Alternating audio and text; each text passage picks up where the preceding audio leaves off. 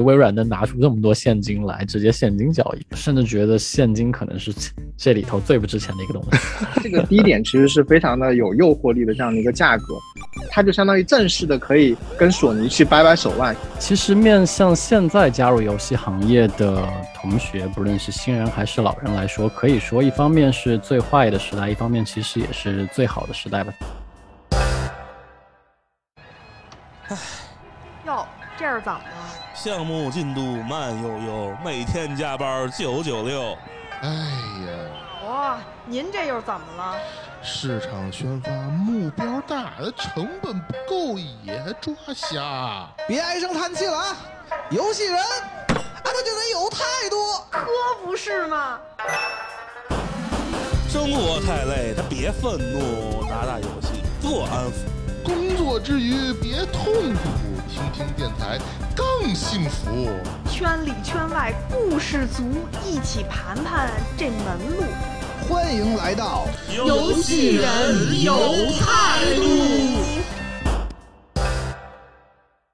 Hello，大家好，欢迎收听好听会火的专业游戏电台《游戏人有态度》，我是大圣。我们今天录这一期节目的时候呢，恰逢新春佳节就在眼前，所以呢，游戏人有态度呢，各位主播们，祝听友们新春快乐，虎年大吉，虎虎生风。今天聊的这个话题呢，也是前一段时间互联网上非常热的一个新闻，就是关于微软六百八十七亿把动视暴雪给收购了这么一件事儿。那么这件事情其实，在游整个游戏圈呢，是形成了一个非常大的震动。所以今天我们也特别高兴呢，能够请来我们的有台播客游戏 BB 机的两位主播阿团跟彪叔，哎，跟我们好好一起分享一下这个故事，分享一下这个关于六百八十七亿美元背后的一些潜规则。那么先请二位做个自我介绍吧。啊，好呀，哎，各位听众老爷，大家好，我是来自游戏 BBG 的阿团，然后现在也是在国内某 Top Two 大厂做呃海外合研的项目，呃，以及说我在这家大厂也做过一段时间的战略的岗位，所以今天也是很高兴能够呃来这边跟大家做一些交流，也能跟大圣老师来学习一些做播客的方法，嗨，很高兴认识大家。啊，大家好，我是游戏 BBG 的阿彪啊。首先还是感谢大圣老师邀请我们过来，就是和大家有一个沟通啊。我的背景呢，其实和嗯阿团还不太一样，就也有一样也有不一样，因为我现在已经不在游戏行业了，所以说我只能算是一个前游戏行业的从业者。就是我现在主要是在一个呃 IT 咨询公司工作，然后但是因为我之前的那个游戏呃行业的工作经历，其实也把自己倒逼成了一个游戏玩家，所以其实。也即便离开了这个行业，也是一直在关注这个行业，所以也跟阿团做了游戏 BBG 这一档节目。所以说，其实嗯，就是现在在看整个游戏行业，也是以一个我觉得旁观者、局外人的方式去看吧，可能会和业内人有一些不太一样。然后今天也想就这个话题跟大家有一个探讨。哎，好，非常欢迎二位啊！所以我们就直接进入正题啊。说起这个六百八十七亿这美元这个交易啊，就是很多听友们也是私下跟我说，这个微软之前七十五亿收了贝塞斯达，然后是 Take Two 前段时间也是一百多收了那个 Zynga，这个微软花了六百八十七亿，是不是算是人傻钱多的一个？接盘行为呢？呃，那这个事情从我的视角来看，乍一看肯定是有溢价的，但是实际上考虑到微软、动视加 King 它那个充足的现金流，然后说这几块 IP 它作为一个优质内容的这个在圈内的这个价值，是不是真的贵？可能我们确实需要仔细的精算一下。比如说我我的观点啊，如果说这个时候没有美国对跨国投资的这个监管，那腾讯会不会到这个桌子上来？哎。评估收购暴雪这档生意是一个什么样的生意？那这个我觉得可以看看标叔的一个看法，因为他在这块儿还是相对比较专业的。专业肯定谈不上，就是我觉得可能我会我会从一个可能不太游戏的这样角度去思考吧，就可能我会带一些啊投并购的一些一些视角去看这个事情。就是其实我们看整个今年的市场，就是呃，其实现在今年就是我之前也预测就会可能会有一波。在行情上的一个大跌吧，然后其实整个行情是往下走的。那么其实，在现在做出并购的话，其实也是相当于说在相对来讲比较低的一个低点。然后同时，那个暴雪和这个 Zynga 这两家公司，其实之前也是呃比之前的历史高位低呃低上了不少。暴雪其实嗯去年因为呃六月份有那个各种各样的一些丑闻，然后其实就、哎对，对，然后其实这个股价就一直在跌，然后 Zynga 那边其实也是整个市场对他们在疫情之后的在那个手游这一侧的基本盘的这个预测，其实也是有很多的这个保留意见，所以这两个股股票在呃从从这两个角度来讲，其实都是一个打折价格。然后其实我们去看这个呃一些比较常见的一些财务指标，就比如说那个暴雪这边，它其实它现在的这个这个叫市净率，其实 P E 的这个 ratio 其实也在十七左右。然后他们这个微软去购买的这个价格是在呃三十倍的这个 P E ratio。其实我们知道那个我们其实呃看到就是整个这个 S P 五百，就是这个这个最最核心的这样的一个呃这个指指数，它的那个 P E ratio 其实也就百分之二十啊，就是二十五倍，所以其实没有没有感觉到其实超了很多，而且而且如果说假设暴雪没有经历这一波大跌的话，它如果 P E ratio 之前维持之前的四十倍，那可能那如果说未来想要收购，那可能需要六十倍甚至更多，这个价格可能相对来讲就是非常的呃，可能要把他们一千多亿美金全部都拿出来，可能才能够把暴雪这家公司收购收购收购下去呃收购下来。那么这个 Zynga 这家公司其实啊、也也有它的不一不一样吧，就是 Zynga 因为呃之前有一波股价的下跌，从去年的大概十二块美金每股到啊、收购时候的当天的六六美金每股，其实已经跌了百分之五十。然后其实整个整个呃整个这个分析师其实也觉得未来这个 Zynga 是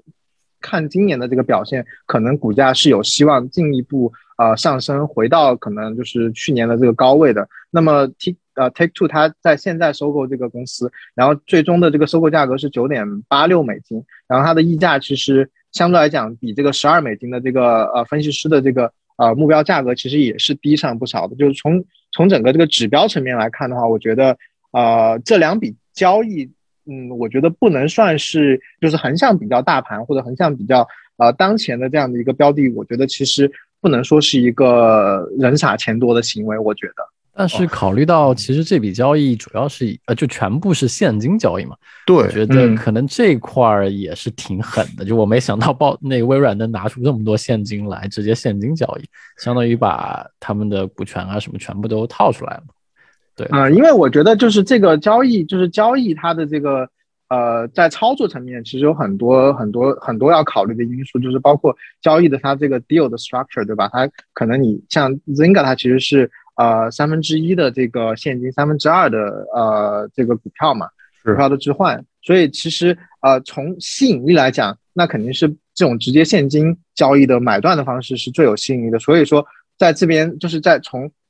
交易最终它能够在这个董事会中通过，然后等等等等层面，其实你如果用现金去买一家公司，其实没有没有人会，就很少会有人会拒绝你这个 offer。我觉所以觉得就是在这样的情况下，那暴雪肯定也会觉得其实是一个比较好的一个机会，能够赎身吧。就是其实如果他就我觉得还有想还还有个想想要聊的一个点，就是我觉得暴雪这家公司其实蛮有意思，它嗯，它跟之前那个，嗯、微软收购的那个叫 ZeniMax 这这个啊贝塞斯对对，是是，我觉得是不太一样的。就是那边 ZeniMax ZeniMax 它它其实旗下有很多很多那个那个工作室，像 ID 啊，然后像 Arcane 啊，然后贝贝贝呃贝赛啊，其实都是我觉得都是那种在我们行业里面做三 A 的旗舰级的工作室。然后其实但他们那边在产生现金流的这个呃角度，从产生现金流的这个角度来讲，其实是并不是特别尽呃尽如人意的。就是你如果比较比较暴雪的话，就暴雪它其实现在从从整个收入来讲，每年收入它其实能够排进整个就是游戏行业的前十，去年是第七还是第八？对，所以你如果说把微软在游戏上的收入再加上暴雪暴雪上的收入这两个加起来，它这个它这个呃现金流的这个这个数量，其实基本上和索尼就齐平了。那么这样的话，其实它就在它就相当于正式的可以跟索尼去掰掰手腕，因为原来如果只是微软一家公司，它其实比索尼比从收入上来讲和索尼还是有很大的差距的，所以我觉得可能还有这样的一个考量。嗯，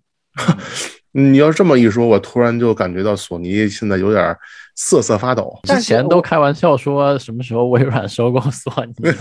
对，还但是还有一个很有意思，就是我觉得有一个点，我是最近最近我在想，就是因为微软它的这个玩游就是玩游戏这个赛道，我觉得是比较相当比较滞后的嘛。他在一三一一二年还是一三年，其实那个时候好像是那个 Phil Spencer 就开始，我觉得采用索尼的那套玩法，就是至少在三 A 那那边，就是就大大就大批量的收购一些就是呃呃独立的这种游戏工作室，然后给他足够的自主权去开发游戏，但他不在乎你的现金流，就是这是索尼的呃一套玩法，然后然后那个 Xbox 微软其实是在采用这样的方方式去呃就是 follow 那个索尼的方式去做这个事情，但现在我们又又看到，其实最终因为一个公司其实还是要讲一个资本的资本的故事嘛，对。就可能现在还是要在比较合适的时间点啊，因为其实我们也知道，未来整个游戏行业它可能会面临的洗牌啊，然后整个整个游戏行业可能会面临的各种各样的冲击和行业整合的这样的一些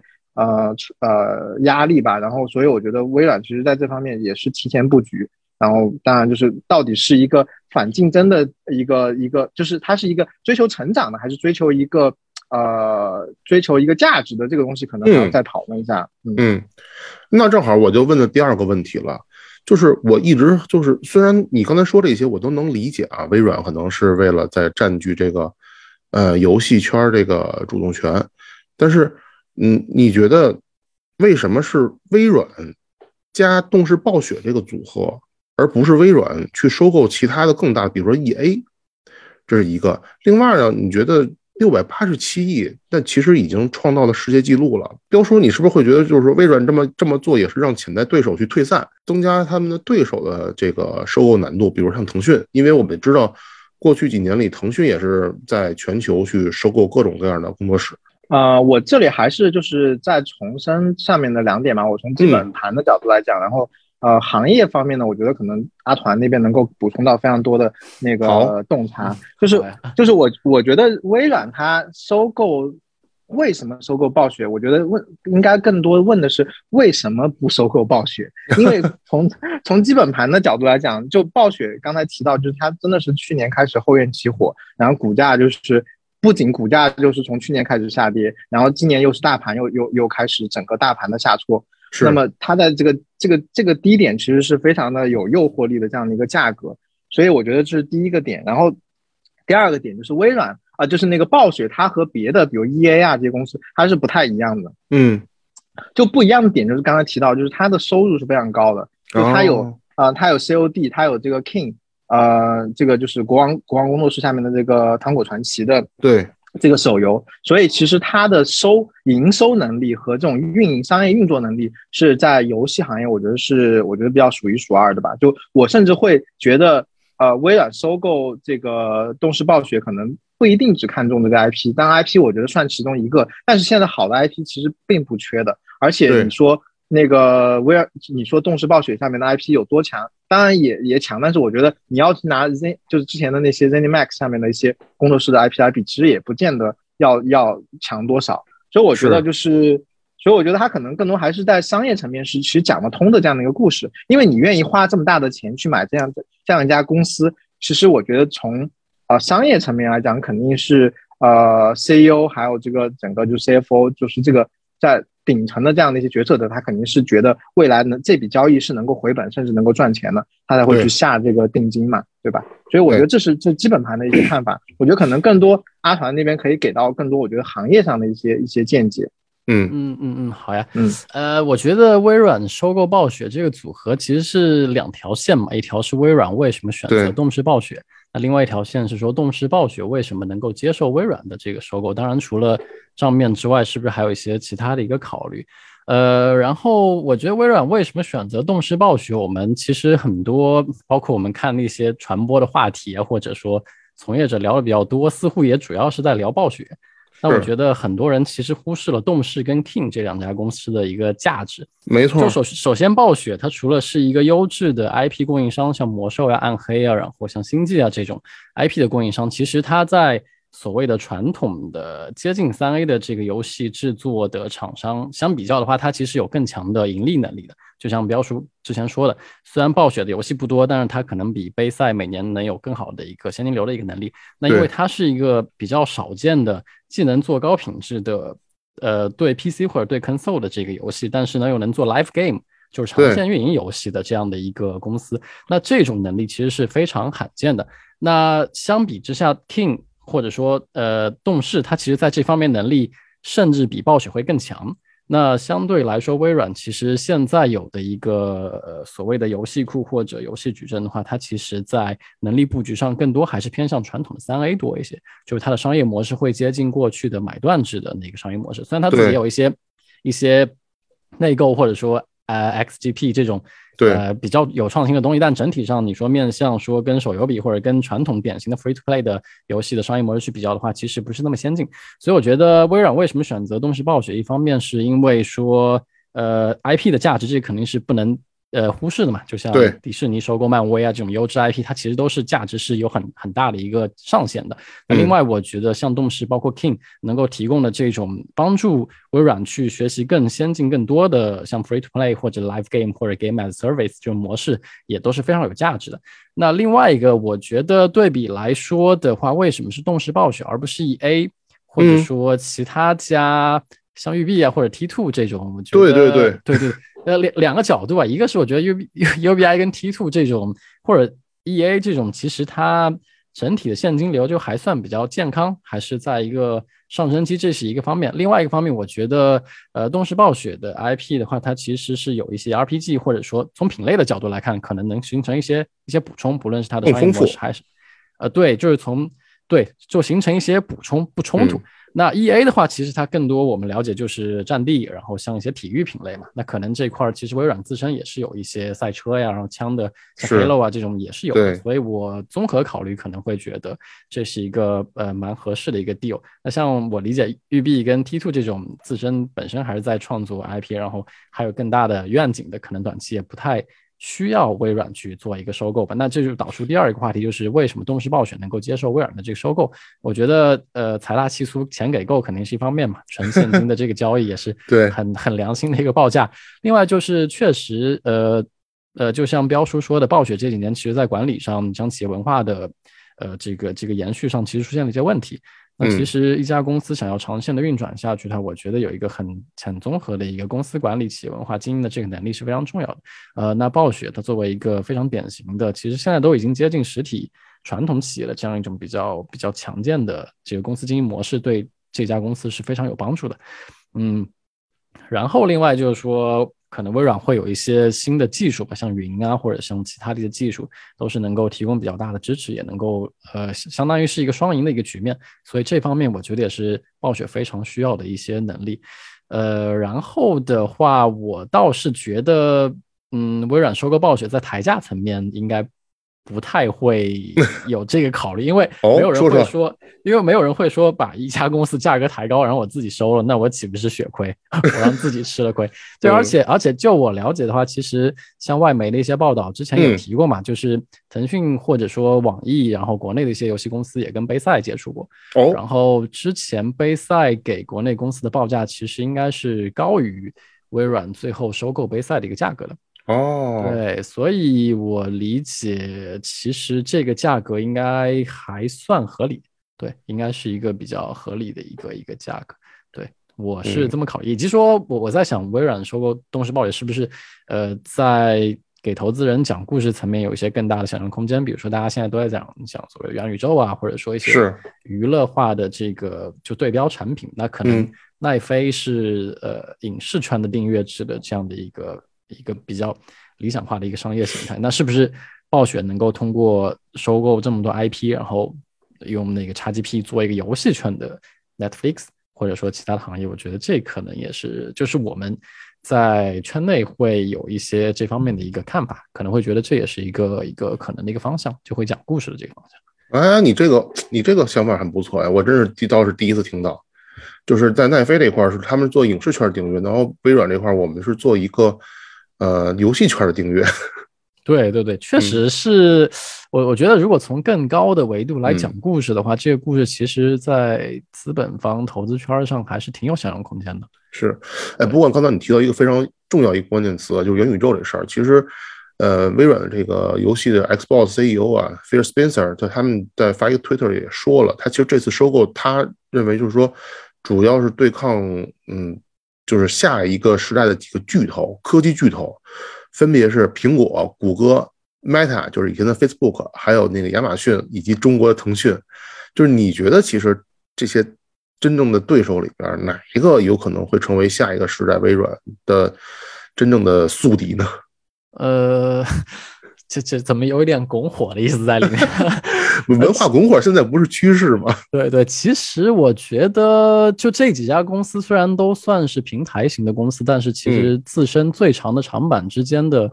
呃。至少目前来看的重合度倒不是那么高吧。就像腾讯，它其实是纯粹的做面向用户的产品，或者说游戏的这样的一个，相当于它是更更像一个产品经理的一个角色来出身的嘛。那亚马逊它其实长板还是电商，虽然现在也在布局泛娱乐。包括说航天航空的东西，但是，呃，这块儿其实也还没有那么的好。然后 Facebook 可能就专注在全球化的社交，然后包括说布局 VR 的一个场景。然后谷歌的话就是搜索加 YouTube 加也也也是类似嗯信息供给或者说信息定制化的这个维度吧。对，但是它有很多很全面的 kit 了。然后苹果的话就更像一个软硬件都打通的一个平台型的一个公司，但是它在生产就自己作为第一方下场生产内容力的这个角度上来说，会相对的不那么明显。对，那微软呢，又是一个呃更加工具化的一个平台，呢包括在语音上啊什么也都也都有一些积累。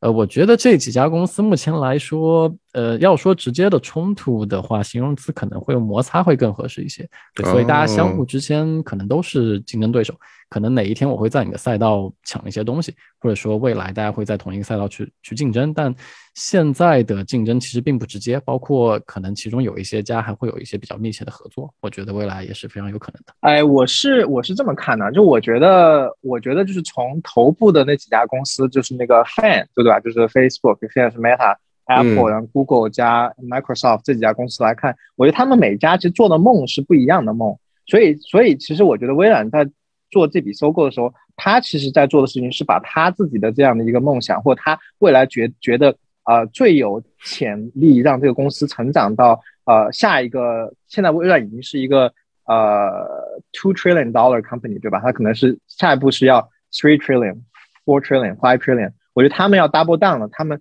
觉得应该是游戏这个赛道，这个能感觉到，而且就是从这个现金能够用现金去买断一家公司的这个。这个要求的角度来看，也只有这么几家公司能够做这个事。但是，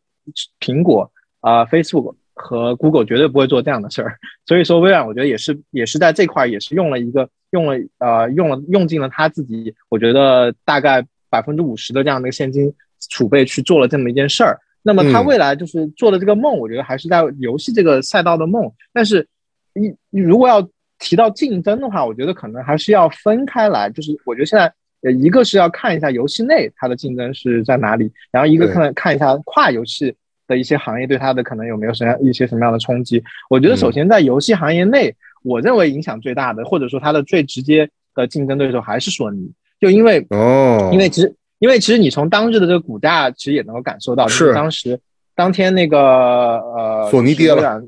对，索尼跌了百分之十二，就在当天就跌了百分之十二，所以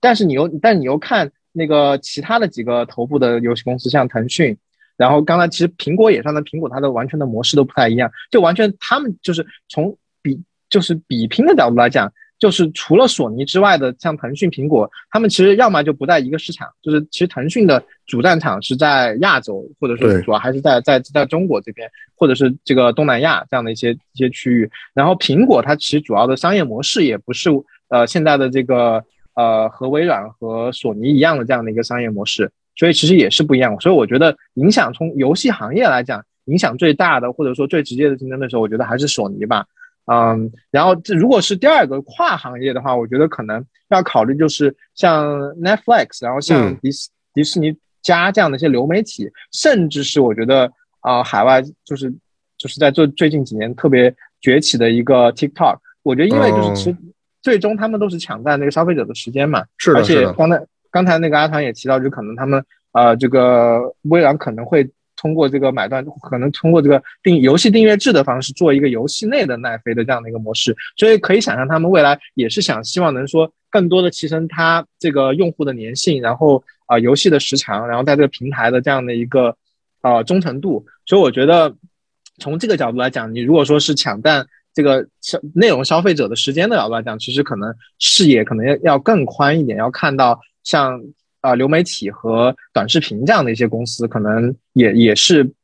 不能就是忽视的吧。对，嗯。然后这里我想补充一下，就是，呃，像大圣提的这个问题，我们其实有两种解读的办法，就一个是嗯。说微软这一整家公司，它的角度来看这个竞争对手，还是说我们提到说微软在做内容、在做游戏这块儿的主要的竞争对手是哪些？可能这两个就完全不一样。比如说像奈飞、迪士尼这种，它本身纯粹的主业就是全做内容嘛。那我们如果拿微软的游戏或者它的内容这块儿去比较是非常合理，但但因为微软现在本身还有很多其他的业务，那是说我们还是得综合考虑微软的游戏在这一块儿中的比重，然后呃来综合一下看怎么比较这个方式。我觉得这个如果说我们再打开眼睛看，那可能又是另外一种思维模式了。但是今天我觉得在这儿也不用过详细的展开吧。对我觉得彪叔刚才说的那个呃奈飞、迪士尼家都是都是对非常就是就是可能我们呃短期没有注意到，但确确实未来会形成对冲的这样的一些潜在的竞争对手。对，对，对，所以就刚才彪叔所说的那个未来，微软其实还是为了去跟其他的一些流媒体的一些竞争对手去抢夺的用户时间，我觉得这也是一个未来的一个趋势，因为我们肉眼可见，无论是移动互联网还是说呃 PC 端或者说是呃主机端的游戏玩家，其实是基本上已经见顶了。增长其实已经基本见顶，那就后续的，我觉得可能更多的是去重新分割用户时间的和注意力的一个战场。确实，我觉得确实是这样的一个情况。而且，如果把整个游戏归到内容产业的话，就是电影啊、音乐啊，然后呃，游戏，我觉得其实都是在一个主战场里面去竞争的。而且现在游戏其实是在这样的战场内容的内容的比拼的这样这样的一个赛道里面，我觉得已经胜出了。就它它现在整个整个就是从流水和呃市场大小来讲，游戏已经超过了电影和音乐加起来的这样的一个市场的一个容量。所以我觉得未来为什么微软微软选择在这个赛道去发力，我觉得其实也是，嗯，也是比较比较顺其自然的嘛，我觉得比较合理。对，所以就是我想的是，微软这次收购啊，对于整个行业来说，是说以后像这种收购行为会不会越来越多？因为就据我所知，其实从过去几年以来，我们国内的厂商，呃，收购了很多国外的这个海外优秀的公司跟 IP。其实，其实这过去半年以来，也有很多的呃国外的厂商在收购我们国内的这个一些公司和一些团队。我不，我想问一下，呃，彪叔跟阿团，你对这件事情上是怎么看的呢？呃，就我个人来看的话，我觉得收购行为如果单纯的用地理区域去划分的话，嗯其实可能只是一个角度。那、因为我自己也 也也经手 过一些所谓的呃国内厂商收购海外团队的这些案例嘛，所以我觉嗯得从换一个视角，就提供一个业内视角来看的话，可能这些收购都是有比较强的目的性，或者说一些功能性的。呃，举个例子，比如说腾讯去收购一些海外的三 A 或者说二 A 的一些厂商，那其实它的目的性是比较明确的，更多是说，呃，我想要这些厂商来帮助我增强我做内容的一个能力。因为嗯过去腾讯其实还是手游上的收入会为主嘛，那下一个阶段，包括像原神啊，像很多更多跨端产品出来的话，大家也是都能看到这个内容力对游戏的这个影响是越来越大。所以，腾讯它作为一个本身就是投资非常导向的一家公司的话，在收购这些公司的时候，其实也是有非常明确的一些标的或者目标的。比如说，它会收购呃偏向欧美题材做的比较长板的一些潜力的厂商，那这些厂商可能是有自己专长的领域，但是价格又没没有那么贵，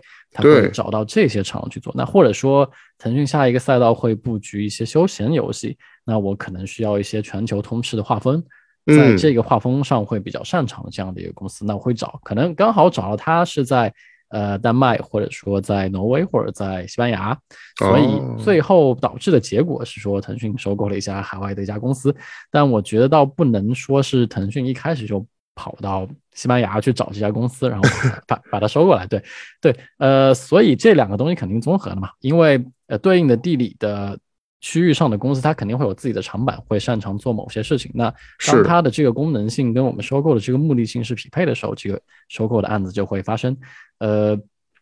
但是现在因为呃，还是提到刚才那个监管的一个问题，所以其实国内的厂商收购海外团队或者公司，包括说像美国的公司，其实越来越难了。那我其实最近也有看到，像网易、像腾讯这样的一个大公司的话，它其实会有会有另外一种方式去实现这样的一个收购，比如说它会让某一个产品或者某一个团队的主创成员他会出来，然后成立一家新的一家。呃，非常小规模的一个初创团队或者公司，然后我们再把这样的一个团队并入到腾讯或者网易来，来作为一个新成立的一个工作室。比如说网易最近投的那个如龙的工作室，哦，明月远洋，对对对，如龙的主创出来做的一个工作室。那包括说网易之前跟日本呃，应该是宫崎英高他们那块儿有合作，做了一个类似樱花工作室，就是这样的。呃，也也算最近比较新的一个投资收购的一个解决方案吧。嗯，那像海外收国内的话，其实我的视角下应该也是同样的一个理解，就是大家收购一家公司的时候，其实还是带着比较明确的一个目的性，或者说能赚钱，或者说它其实是在我矩阵上的一个补强嘛。像最近我觉得大圣应该比较了解，就是那个 Six Wave 这样公司其实被收了嘛。是的，那。对对，那 Six Wave 呃，之前就我的了解，它其实更像是一家专精在日本区域的一家发行商，所以我不知道说是海外公司在收的时候会不会考虑的更多是说他们可能对移动端呃发行的这个能力需要一些补强，所以发生了这样的一个收购案子。我觉得这块大神可以补充一些，然后标叔也可以补一下一些视角。对，嗯，标叔怎么看的这事儿呢？还是回到这个问题，我觉得首先我行业整合是。必然的，就是未来肯定是会多头，就是寡头的这样的一个一个行业情况，这是必然。原因我就觉得这个，因为游戏行业刚才反复提到是一个呃奶牛行业嘛，那么奶牛行业已经出来，那么资本就是闻到味道的资本就会进来，或者说巨头其实就会发力，那么就会会有这样的一个各各种各样的并购出来，就是刚才阿团然后那个大圣老师其实都都聊到这样些已经在出现的案例嘛。然后同时，因为这个游戏行业因为属于内容产业嘛，内容产业你要快速的呃去在内容产业形成一个增长，你就就内容你的生产这个其实成本很高，对吧？就是你要做一个三 A 的游戏，做一不管做一个电影什么，其实都是需要很多成本。但是你用钱，你有钱去买一个买一个内容，买一个 IP，这个是非常非常轻松，相对来讲比较轻松的这样的一件一一个方式。所以我觉得为首先这个呃。行业整合其实是肯定是必然的。那么这这两笔交易会不会在今年或者未来的两三年这样大的交易会继续出现？我觉得这个倒不太好说，因为嗯，刚刚也提到这两笔交易，其实我觉得有它的一定的特殊性，就是因为是在打折期购入，嗯，同时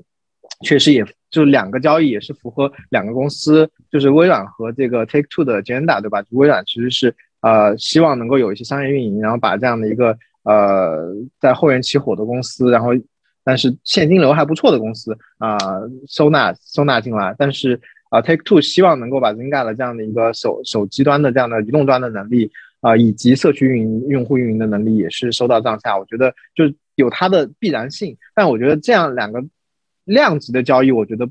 不是很好讲，说会不会频繁的出现，但是我也不敢说死，因为因为其实我们回看过去啊十年的整个，我觉得甚至是媒体，就是啊娱乐行业的交易，其实看到整个这个价格都是不断的水涨船高，就是是，就你可以对最早的皮克斯其实七十七十才七十亿美金，然后漫威才四十亿，然后卢卡斯电影是四十亿，呃，然后然后。然后这个就是不断的演进过来，到了今天就会出现那个，好像记得我记得去年吧，就那个呃，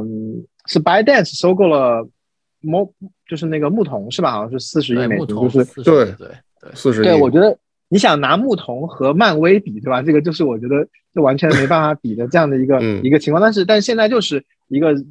整个行业里面就钱比较比较比较多的这样的一个情况，然后。呃，所以水涨船高，未来会不会出现这样量级的交易？我我会打问号，但是也很难讲，就是因为确实，呃，有有钱人栽栽树，后人乘凉的这种这种情况，我觉得，呃，是对，就二位说的一个问题，我觉得也是我最近也关注的，因为包括其实你说收牧童之前收那个友爱互娱也是字节的一项，就也是一个大手笔嘛，对吧？嗯嗯嗯，是的。那么，因为因为有爱应该也是像 New Wave 那样，就是在呃，日本市场有了比较长足的一个深耕，所以我觉得可能也是考虑到这一点，就是我觉得他可能字节去想深耕日本市场，所以去选择是收购这么家公司，再去往那边去做。嗯，对。另外，我觉得字节那会儿收购友爱跟收购牧童的话，其实友爱会更早一些嘛。对。那其实那会儿，我我觉得另外一方面考虑，可能是表示一下字节其实想在游戏这个领域布局的一个决心吧。因为叫什么？签就买马股了，就是这个操作嘛，相当于是我有这个决心，有这个态度做这个事情。那假如说我不拿出这个决心，其实很多厂商在面对被收购选择的时候是会有一个犹豫的。比如说，当腾讯跟字节同时出现，那很多人会觉得腾讯其实在游戏上会有更多的专业性，它会给我带来更多的能力的一个提升。那字节可能你就是一个有钱的一个金主，你是不是有很强的决心来做这个事情？那那那这个可能也是他们的这样的一个态度吧。那包括微软也是，其实我还是蛮尊敬微软这块游戏的一个，就是呃开发或者是规划团队的，因为大家可以看到，就是呃其实从 Xbox 那个年代做起，微软一直就是老二的一个位置嘛，但确实是一直在。没有，从来没有想过要放弃，然后一直在增加投入，然后包括说在硬件的升级啊，在 IP 的收购呀，在厂商的并购，然后增加更多一方内容这块，确实都是一直在努力的。然后也会让人就就包括我的很多同事，也是一开始从就是微软黑，然后逐渐成为微软路人，然后最近就逐渐转化成为软粉，就软饭。然后这这个。就是大家对这个你做游戏这件事情的态度，包括你的这个品牌形象上，是会有一个逐渐的一个改变的。包括像字节收购了友爱跟牧童之后，包括今年可能在自研，包括代理发行上，其实成绩都会比以往好很多。没错，那这样就会整体上，你作为一个公司在做游戏上的一个形象调性，就会有一个很大的一个变化。对我觉得这个也是一个隐性的一个收益。嗯，不过咱们把话题啊从资本这方面呢，还是回到游戏这个这个观点上。二位觉得微软收购动视暴雪之后，那么它下一步会有一些什么样的规划呢？这个我我觉得是，我觉得是这样，就是，呃，首先微软会做的事儿，就是说一定会说的是，我会重塑公司的形象和文化。对，这个这个我觉得是啊，毫无疑问。但是这个可能更多还是停留在所谓的这个 lips work，就可能还是去说说一下为主。当然，我其实我觉得我我我们能感受到，就是整个行业其实对于。呃，暴雪它现在发生的这个这各种各样的丑闻的这样的一个愤愤怒，所以说其实我们其实也希望，我觉得就从玩家或者说整个从业者的角度来讲，听到的声音是希望能够不仅仅停留在嘴巴上，而是更多的就是，比如说把这个 CEO 就是 Bob Kotick 能够 踢出呃扫地出门，呃能能能做能做这样的事情，但是他到底能不能做，我觉得就这个很难讲，所以我觉得首先肯定还是会有这样的一个。啊，重塑形象的这样的一个过程，然后同时我，对对对对，然后因为因为确实，我觉得我我也算是一个暴雪的暴雪的一个一个死忠粉吧，就我觉得我把我带进门带进游戏门的呃公司其实就是暴雪，因为我最早呃玩的最投入的一个游戏就是那个那个暗黑破坏神二这个这个这款游戏，然后对，然后其实也是这个游戏把我带进了这个游戏的这个坑嘛，所以我觉得。对于这个游这个公司，我觉得还是有很多情怀在里面，所以也也希望这个公司不要因为一些丑闻，呃，或者说是管理层的一些一些问题，就导致这个公司直接就没了。所以我觉得其实还是希望能够啊，这个公司能够未来把这些很好的 IP 都能够延续下去，啊，能够继续给玩家带来快乐。所以这个我觉得是是我们是我们的期许。但是其实，在在第二个点，我就说想说，其实我觉得。嗯，对于微软来讲，就是在收购了暴雪这么大一家公司，就是动视暴雪这么大一家公司，其实我觉得它是一个，嗯，资产重组的问题。嗯，然后资产重组的问题，其实就这个就非常的非常的复杂了。就是它可能就是如果从资本的角度来讲，就可能稍微又回到点资本的这个味道，就是你可能会有一些啊 synergy，这个 synergy 当然是打引号，就是这种协同效应。那么可能是有些你可以。有一些 cost 方面的 synergy，可能你可以把一些中台部门给裁掉，当然这个非常的不幸啊，就可能比如说那些 finance 啊，就是财务啊，HR 啊，人力啊，嗯，甚至是一些不太比较比较知识性的这样一些部门吧，就可能它就会呃会会会被裁撤掉。然后同时在收入端那边其实也会有很多 synergy。那么这 synergy 可能就是来自于呃 IP 的一些呃在在在在创作吧，我觉得可能或者说是一些复用，或者说是平台渠道之间的这样的一个穿插，然后对这些呃内容进行一个再次的这个变现和市场化。所以我觉得可能就是在这个方面也会有很多东西需要去考虑。啊，但是对于我来讲，我觉得可能最大的一个期待，可能还是说，呃，就刚才我们提到的，就是这个订阅制，未来就是在微软这一侧，他们会把什么样的游戏放到这个订阅制的这个游戏目录下面，然后去进行独占。因为其实我们知道，就是在动视暴雪这边是有很多。非常不错的 IP，对，然后包括比较现金比较嗯比较充现金流比较充足的 COD，它呃以及这个糖果传奇，呃还还有就是这个老老的 IP，虽然不怎么赚钱，但是也是在玩家中颇有口碑的这些暗黑和魔兽。那么哪些会被放到这样的一些呃被放到这个这个微软的这个游戏库下面？我觉得呃被用来作为订阅制吸引玩家去成为。这个微软的这个生态圈里面的一个一个一个用户，我觉得是值得我们比较呃热心去关注的。呃，难得遇到一个 软饭，我觉得还挺难得的，因为我自己也是还是蛮喜欢的 Xbox 的，包括之前在 Xbox 上玩那个战争机器，然后包括玩那个忍龙啊。对，那会儿我觉得其实 Xbox 在同时代的画面上还是有领先的，只是说因为没有那个。独占的一个内容，所以导致上一个时代的竞争会比较吃亏嘛。嗯，呃，然后我觉得，呃，微软这家公司做游戏的时候，那个思路上也也还蛮有意思的，就是它不仅在做游戏，一边在做游戏，一边在想，也在想一些大的结构性的一个调整的一个方案。比如说你说的这个 Live，包括说 XGP，其实都是脑洞很大的一些一些一些项目。比如说谁会想到那会儿在主机上会去整一个联机的服务呢？然后包括说 XGP，其实我们虽然用户天天都说它很良心，但实际上，如果大家真正测算过的话，其实也不是特别赚钱。肯定的，它它其实独占内容不多，只是说看起来库非常的那个多。所以我我个人会把微软它其实在做这件事情上的身份可能切成三块儿吧，一块儿是。主机商或者说是那个游戏内容开发商，然后另外一块儿可能是一个商店或者平台的一个供应商，然后另外一块儿可能是一个一个云服务商。那作为主机的开发商或者内容开发商的话，呃，从我个人私心角度，我肯定是希望微软重启更多就是暴雪放弃掉的一些 IP 的一个产品嘛，包括泰坦啊，包括说像那个风暴啊这这些事情，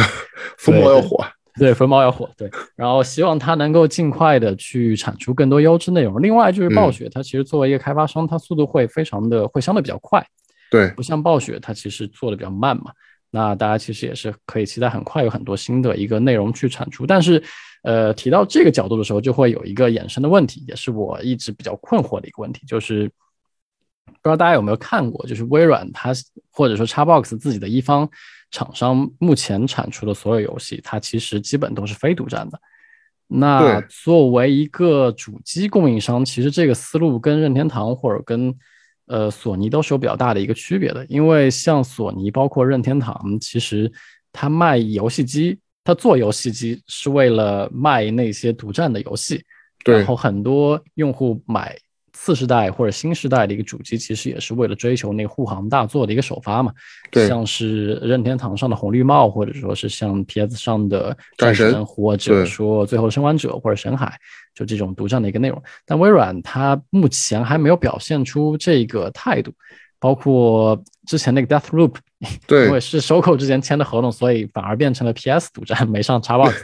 所以也是一个蛮有意思的一个一个事情。对，所以。对，呃，anyway，反正这块儿我是觉得，呃，微软肯定会做很多新的内容、新的游戏，但是它怎么通过这些新的游戏、新的内容，为它作为一个主机商，包括作为说一个内容生产商，去形成一些竞争力或者护城河，这个思路我其实没有看得特别明白。那另外那块儿就是，如果它是一个 Windows 或者 PC 平台上的一个商店或者一个供应商的话，嗯，它就必然又会要面对到说跟 Steam，对，这个大家想到 PC 或者是 Epic。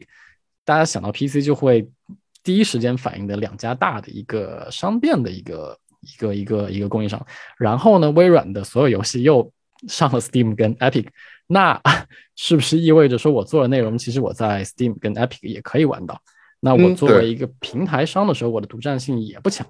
那那又让人觉得非常的困惑。那另外，云服务商的话，我觉得这个算是一个通用能力吧。它在游戏这一块儿没有形成一个很独占的一个一个一个一个竞争的一个力，所以我一直在想，微软是不是在尝试一种新的一种游戏的商业模式或者一种商业状态？就是 XGP 它其实有点像我们手游的一个免费制，呃，就你想，它哦可能花个一个月花一点钱。相比传统三 A 买断，其实是一个非常低的一个价格，然后对可以以很低的价格拿到这个 access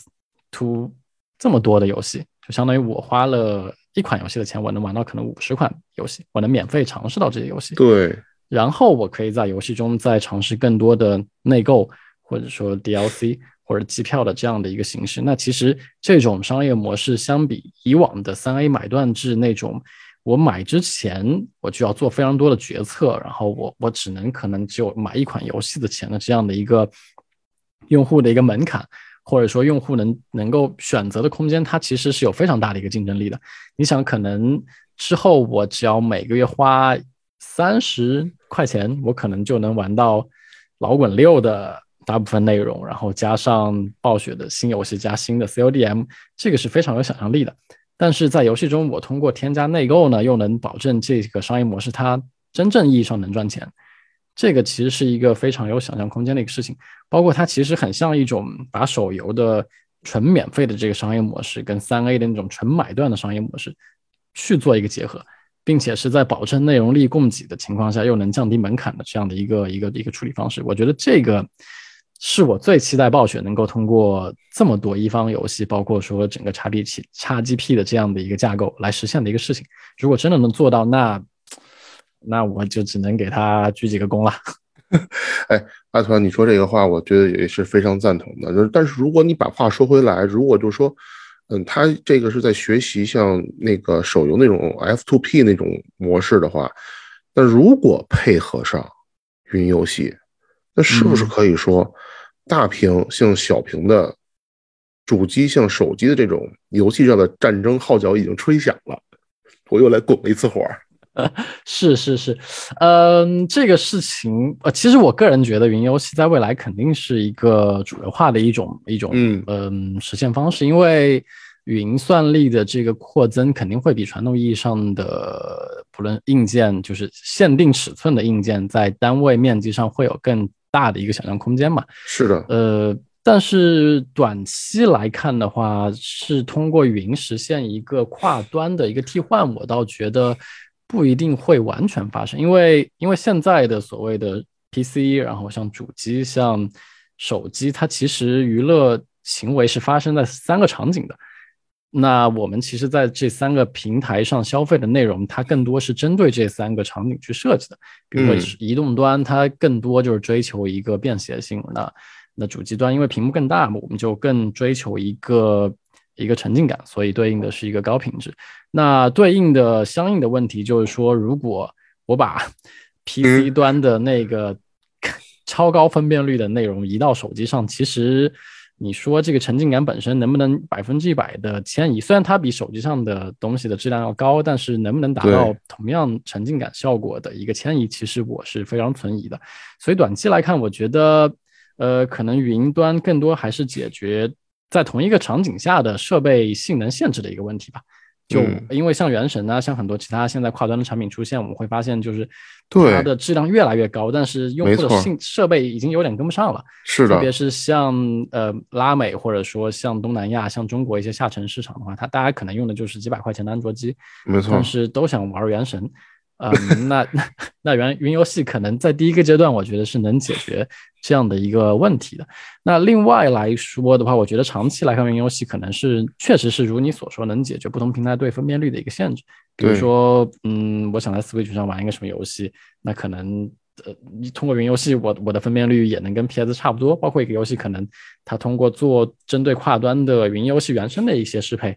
就能提供不同端的一个体验，那又能够说适配它的一个场景。我觉得这是一个非常有想象力的一个事情。包括我自己其实也是蛮关注这块的一个内容的。嗯，那标叔呢？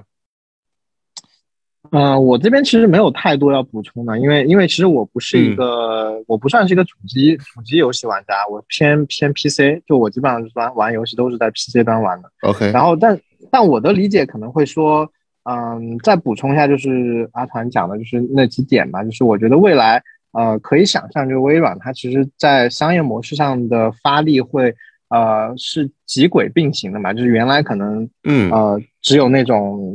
订阅制，但是未来可能是会因为有了这个手机端的这个，不管是呃糖果传奇还是这个炉石传说的 这个手游等等 这样的，它会过渡到免费订阅和买断制并行的这样的一个商业模式的这样的一个呃情况下，然后我觉得未来其实微软也不傻嘛，它其实可能还是要进一步的去把它的这个用户，呃，不管是用什么样的方式圈到它的生态里面。那在这个生态里面，怎么样去圈它？是用是用内容，还是用独占？呃，还是用呃价格的一些战争的一些方式？我觉得这个东西确实不是特别好预测。我在这一点上也很难讲，就说微软它如果从如果从我觉得行业发展角度来讲，我觉得微软肯定会布局一些像元宇宙啊，然后云云啊云游戏啊，然后包括啊、混合现实这样的一些啊、一些场景和一些方向。但是如果说我觉得从着陆点的角度来讲，我觉得可能还是会从啊、呃、用户和内容这两侧这两边入手吧，就是怎么样啊、呃、通过独占的内容去拉更多的用户，让让用让把把用户。啊、呃，绑在自己的平台上面，然后再用口碑去拉更多的用户，然后形成这样的一个啊所谓的这个 infinite loop 呃的这样的一个情况，嗯。嗯然后提到元宇宙这个词，我就又不困了，因为因为因为因为刚才聊的那些内容，其实还是局限在说我们狭义上或者窄义上的一个游戏的体验本身嘛。那其实我也看到微软其实对投资者的信中也提到过，说其实这是帮助他们迈向面向元宇宙更大的一步。呃，那其实如果大家。横向来看的话，现在市面上在做所谓全沉浸或者说元宇宙场景的这样的厂商，它其实多少都是有短板的。比如说有一些它有很强的设备或者说呃场景实现的能力，但是它做内容上会非常拉胯。嗯、就像我们做的所谓的第二人生或者说三 D 这种游戏，它其实呃概念是 OK 的，当做出来的时候，它的游戏性是非常拉的。是的，那那很多像传统做游戏的三 A 厂商，那其实做游戏 OK，但是它在商业化上，包括说在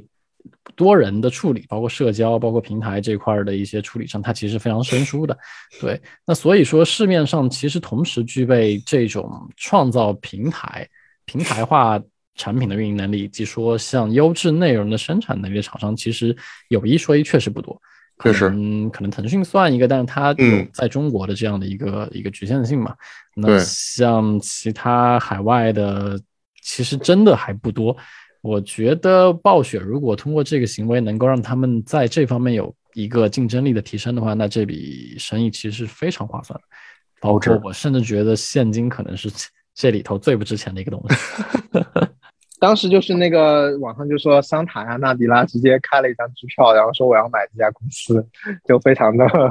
斩钉截铁。他他们都不傻，对吧？就是能能能花这样的钱去做这样的事儿，我觉得肯定是有他的原因的。就是未来就是在商在商业层面，在资本层面，我们是不不就抛开，就是从为了整个行业的呃发展，为了玩家的体验到更好优质内容的这个。这些空话角度，商业层面肯定是，我觉得是，嗯，应该是不会亏的。肯定的，没有人是傻子嘛，对吧？对对对。而且现在游戏行业在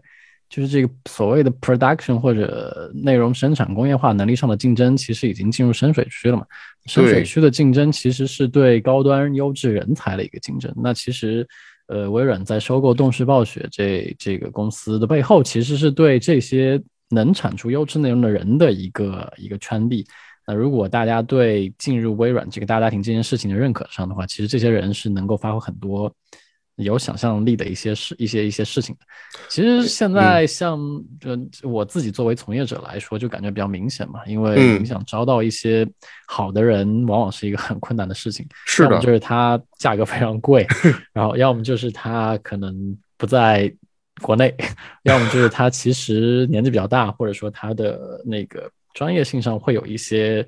呃短板。对对对，所以像嗯，微软相当于收了目前市面上做内容 pipeline 或者说整个管线相对稳定的几家很头部的公司，其实还是挺就就就我作为一个一线 研还是挺羡慕的。所以所以其实之前我们那个呃，大圣老师提到那个接盘这个行为，接盘打引号，我觉得其实甚至我会把它理解成对。啊，这家公司的一种保护吧，因为因为微软其实它之前也是经历了，呃，整个公司文化的一些呃改变和和更迭吧。就是其实过去微软的文化也并没有现在这么好，但是我觉得随着那个这个公司的成长，包括呃新的那个 CEO 上台，其实这个公司其实在整个体验上确实有很多，从员工的角度来讲，确实有很多啊改进和让人津津乐道的一些一些点。然后未来如果说暴雪的就是这这些创意性的人才和在这个游戏行业的头部的这样的一些人才，能够重新的，呃，在一个新的土壤里面再生根发芽，然后长出新的东西，我觉得，呃，对他们来讲，其实我觉得也是对整个游对对不管对他们来讲，对整个游戏行业来讲，我觉得都是一个，嗯，值得拍手称庆的事情。我觉得是的，是这样的，嗯。对，不过但是我还想回到咱们这个问题，就最后一个问题，就是说，你看啊，我觉得咱们刚才聊了这么久，其实微软已经开启了下一个时代的争霸战了，我是这么认为，又又开始拱火了。所以呢，对于国内的这些从业者来说，我们有没有什么可以提前做一些布局和准备的一些方向呢？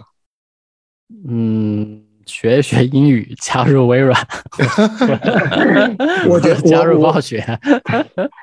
我先简单讲一下吧，然后阿团应该那边有很多要要补充的。我觉得对于我来讲，嗯，呃，游戏行业，因为最终它还是一个内容行业，所以对于内容行业来讲，其实，嗯，做内容我觉得是一个很长久的事情，而且是一个很需要耐心和。魄力以及勇气的事情，所以说我之前一直都很很佩服那些做了能做五年、做甚至时间更长三 A 游戏的一些制作人，他们能够耐得耐得下心来把这个游戏做出来，我觉得是很很难得的。但是未来我们是不是能够在内容这一块儿还有这个耐心去去做这样的事情？然后，但是我们又面临的问题是，我们要在内容这边去做一个竞争。是，那我觉得，所以说。在这边的布局，我们觉我觉得就是特别特别重要。对于我觉得对于呃中国公司来讲，那可因为中国公司其实之前比较擅长的这个大家都知道，就是些商业化运营、手机端的一些用户运营的这样一些呃些事情。那么我们未来要进入到这个三 A 这个高品质内容的这样的一个舞台里面去啊，同步竞争，我们的创意的这样的人才的管线，我们创意的能力，我们的创意的这个工业化。那么怎么样去把这个能力的这样能力和肌肉能够呃建起来？我觉得其实是挺需要我们思考的吧。我觉得，然后从海外的公司来讲，刚才你也讲到，就是因为未来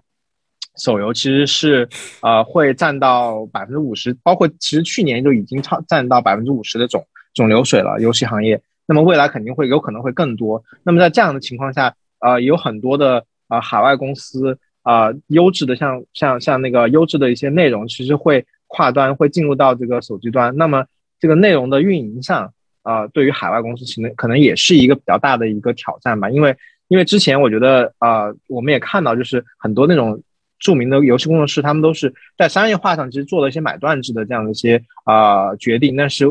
其实如果说未来要进入到手机端，然后要进入到到这个内容的长线的运营的情况下，其实对于这个工作室的能力的考量和它的一个技能点的分配，我觉得可能也是会有一个不一样。那么这边又是我觉得很多海外公司可以向中国这边去参照的这样的一个情况。所以我觉得从就从内容上这这块来讲，两边其实我觉得都是一个双向而行吧。那么我其实我作为一个玩家，刚刚也提到我是一个现在算是一个局外人嘛，我其实更多也是希望。能够体验到更多的啊优质的内容，而且这个优质内容可能是那种比较多元的内容，不是那种被行业被整合了之后，呃，大家为了去圈钱而生产的比较同质化的内容。所以，我其实也是也是有了自己的一点私心在里面。嗯，明白明白，你说的很好。那个阿团呢？呃，其实我 想给我自己的项目或者工作室 打一个招人广告，啊，但是，想了一下，还是还是低调一点儿。呃，然后我我只是想说，我我们项目我们工作室正在做一个次世代的三 A 的项目，哦然后如果有感兴趣的人的话，可以来加入。那另外来回答一下大圣老师这个问题，嗯嗯，我觉得是这样。其实面向现在加入游戏行业的同学，不论是新人还是老人来说，可以说一方面是最坏的时代，一方面其实也是最好的时代吧。这句话虽然说了很多啊，但它嗯其实是一个很现实的一个事情。就最坏的时代，就是说游戏它作为一个快速变现的金融理财产品的属性正在逐渐的消退。就现在你做游戏很难再像以前一样，比如说花个一年能做三个复制产品，然后可能快速上线就能赚一笔钱，然后呃，就可能它是一个一夜暴富的一个行业，是一个值得去加入去捞快钱、去捞金的这样的一个行业。是，我我相信今年所有从业者在拿完年终奖之后，应该对我说的这个话都有非常 深刻的感受或者理解吧。就是冬天嗯不是将至，而是已经来了。嗯所以很多新同学，其实我我自己做沟通的时候也会聊到嘛，就很明显的感觉到大家其实对整个短期的回报还是蛮失望的，就是觉得会低于预期。那这个是的，不论是说这个行业面向在国内监管的一个情况，或者说很多因素，它导致了这样的一个状态。那为什么说它是一个最好的时代？是因为当大家现在玩到手游，或者说国产游戏，嗯或者说很多新产品的时候，会感觉到其实是可以很自豪的说，这就是我们做出来的东西。然后甚至说跟以前我们非常媚外的一些三 A 上的产品也没有那么大的差距。对，甚至是我自己在玩原神的时候，其实我是非常有自豪感的。那哦就代表着游戏它其实褪去了互联网产品的那个变现逻辑的一个属性，其实正在回归到很就是说烂了的那个内容，包括说一个艺术性，包括说一个创意层面的一个一个竞争，那必然也是会导致说我们后续的整个行业的一个走向。当然，那些快速变现产品也还会在，但是用户会更加的看重游戏它的 production value，或者说它的 creative 层面的，就是创意层面的一个一个艺术层面的一个价值。那我觉得这是一个作为从业者来说非常欣慰的一个一个一个状态。那也是我相信标书以后会感到非常开心的一个事情，就是会有更多好产品来出现嘛，包括会更会有更多全球化的产品的一个出现。所以我觉得，嗯，从业者的话，可能还是要跟上趋势。我们虽然不知道每一个决策它究竟能对到什么程度或者错到什么程度，但我们至少能看到趋势是怎么样的。趋势就是现在游戏行业正在往全球化去走，嗯然后正在往重内容的层面去走，然后正在像以前一样在拥抱新的技术，像云技术，像 VR。AR 技术。那其实很多技术都是在游戏上先用起来的嘛，所以这其实是三个很大的一个趋势。那我觉得作为从业者，如果真的想要做提前筹备的话，一块儿是可能，嗯，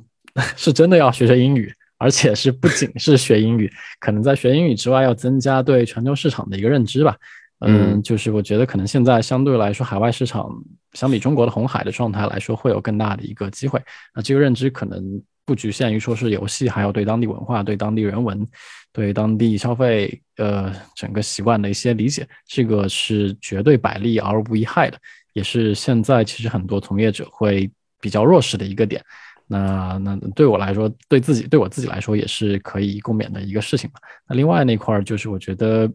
游戏的开发它逐渐的正在进入到一个比较高的 production value，就是嗯所谓的工业化价值，或者说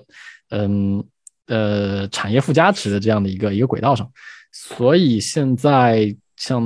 有能力做 IP 或者说做做内容的这个人，那在可能五年前是不值钱的，因为那会儿大家都会说做手游不需要文案策划。但现在其实好的文案策划或者说好的概念美术，其实是一个非常稀缺的一个资源，也是很多大厂都在争的一个资源。包括为什么，嗯，很多国内的手游厂商会去引入一些年纪比较大的、比较资深的三 A 的专家，也是想借鉴他们在做 IP 构建或者说内容构建上的一个一个能力吧。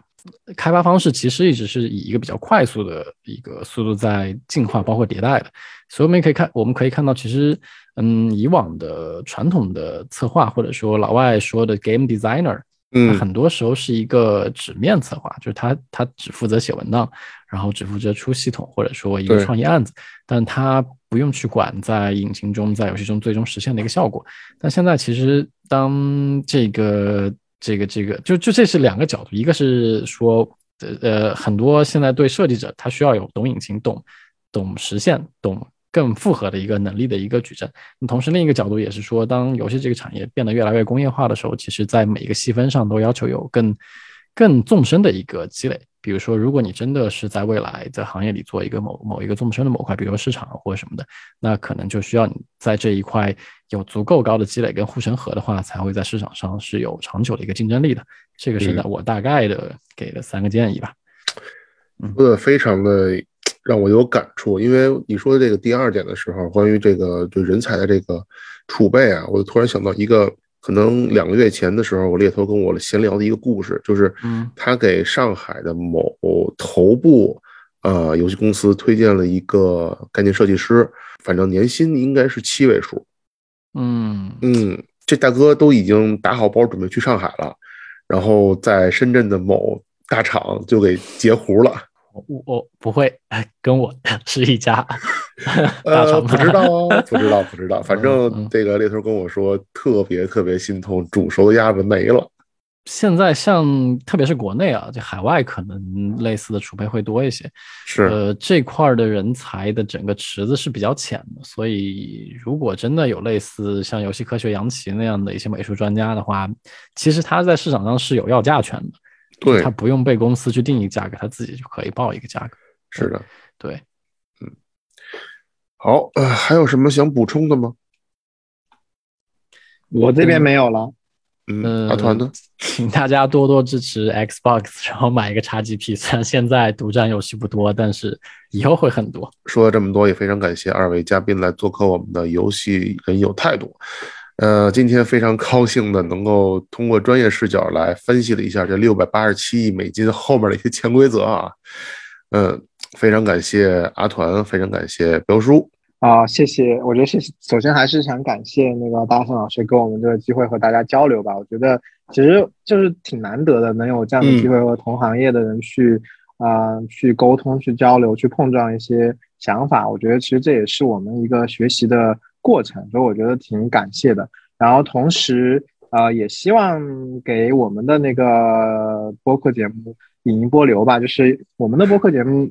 其实还是我觉得内容上会，我们会在内容上不会那么太硬核，然后我们也会比较闲聊一点。所以说，大家有时间也可以来啊串串门。然后今天呃班门弄斧的一些东西，大家也就听听一笑了之，也不要太当真。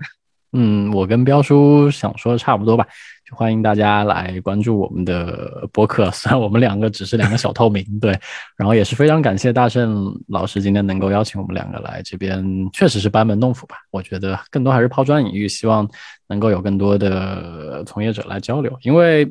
游戏就目前来说，其实还是一个比较垂的一个领域嘛。如果大家能够有一个更好的一个交流平台的话，我觉得也是能够帮这个行业能有个更快的一个进步吧。欢迎各位收听这一期的《游戏人有态度》，我是大圣，那咱们下一期再见。